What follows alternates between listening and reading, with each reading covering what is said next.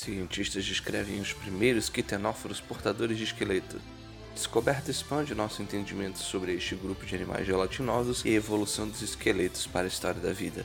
Eu sou Pedro Tolipan e vocês estão ouvindo a um novo episódio do Philocast.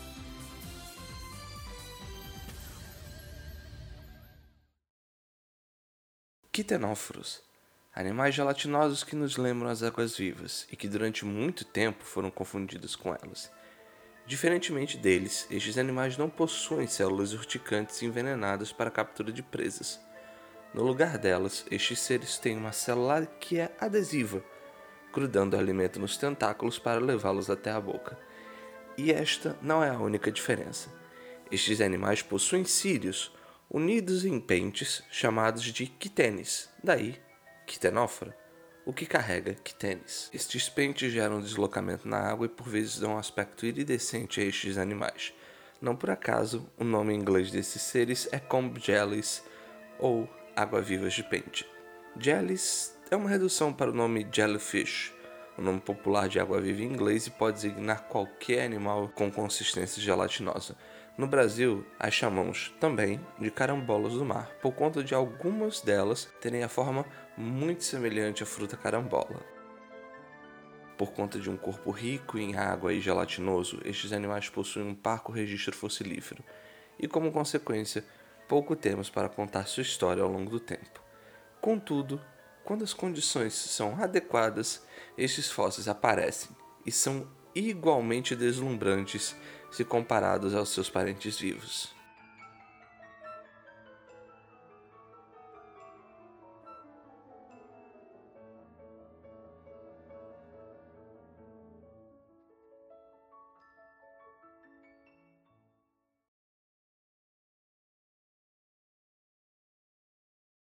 Já era conhecido exemplares fósseis do filo há pelo menos 40 anos.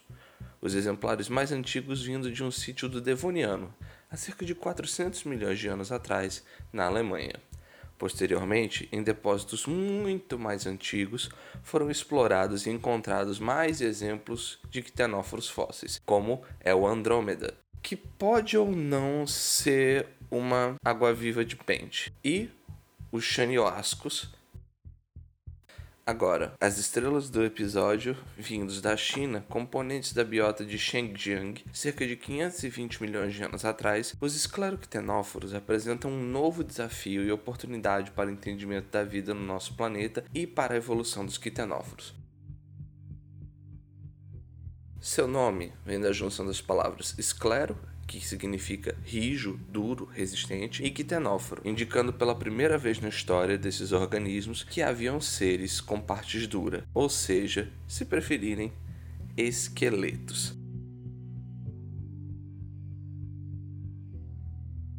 Se observarmos o formato desses seres, eles lembram um pouco balões de São João, com ápice duro e oito escoras para sustentação que também são duros, semelhantes aos arames do balão. Em Xinjiang, não é algo inovador encontrar fósseis extremamente bem preservados de inúmeros seres de corpo mole. Não por acaso é um sítio de preservação excepcional ou um Lagerstätten, como chamam os paleontólogos.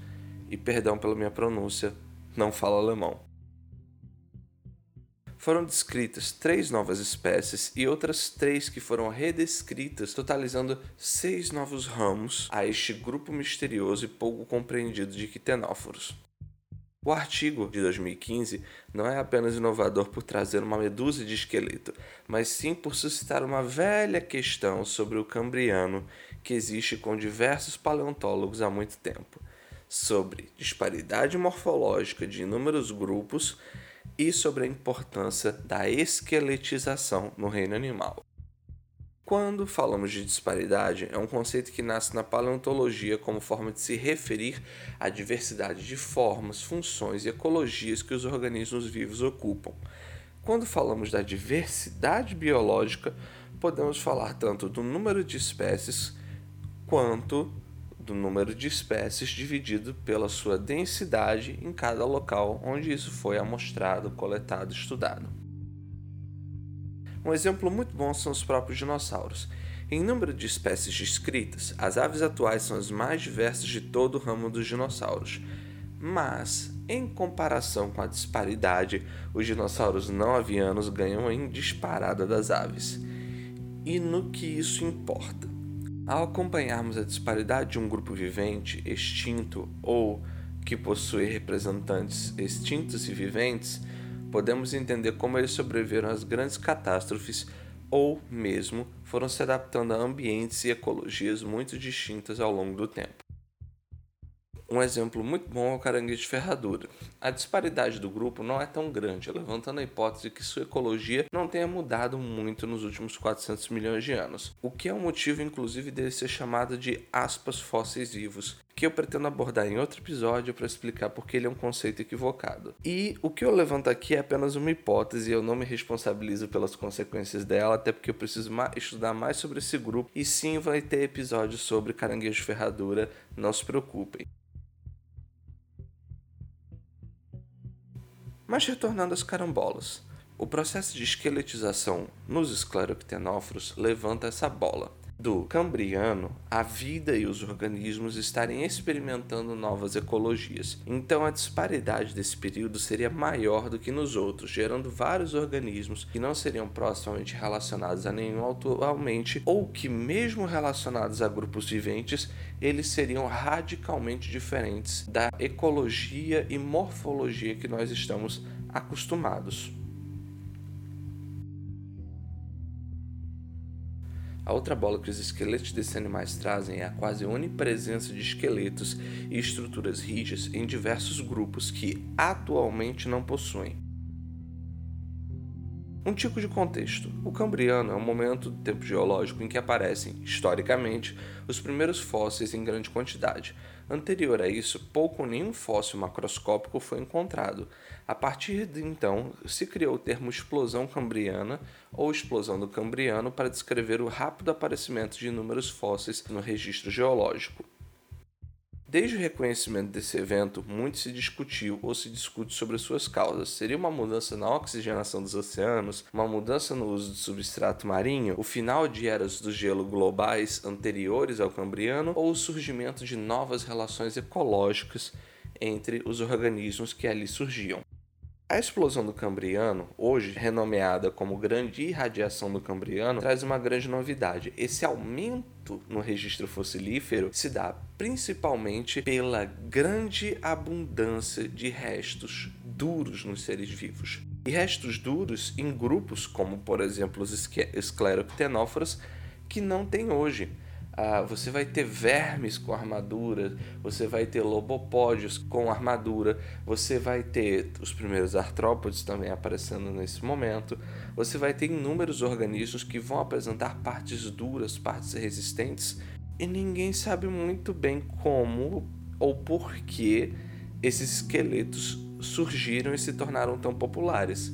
O que a gente sabe é que isso aumenta e muito o registro fossilífero.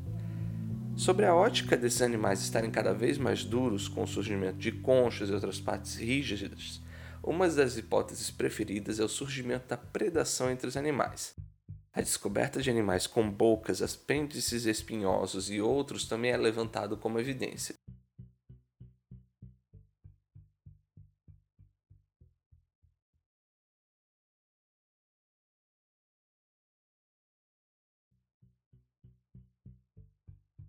Duas bolas foram levantadas por esses quitenóforos do passado, mas nenhum saque foi efetuado.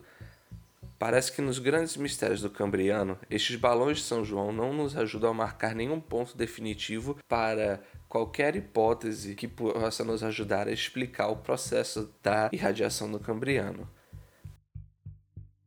Mas a ciência é bastante assim. Só de saber que todo um ramo da vida tão incrível estava escondido e agora foi descoberto já torna essa pesquisa excepcional. Ademais, quanto mais bolas forem levantadas ao alto pelas evidências, mais chances temos de marcar pontos e desempatar nossas hipóteses. Até lá, ficamos no aguardo de mais maravilhas do passado e deslumbrados com essas criaturas aqui apresentadas.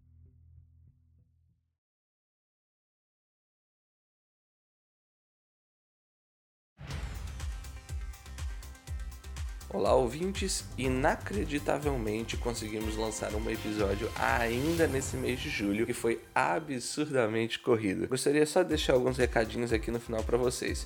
Pessoal que tem acompanhado o Filocast nas postagens no Instagram e Twitter, agradeço demais a presença e interação de vocês. Fiquem ligados que haverão mais threads, posts e também episódios.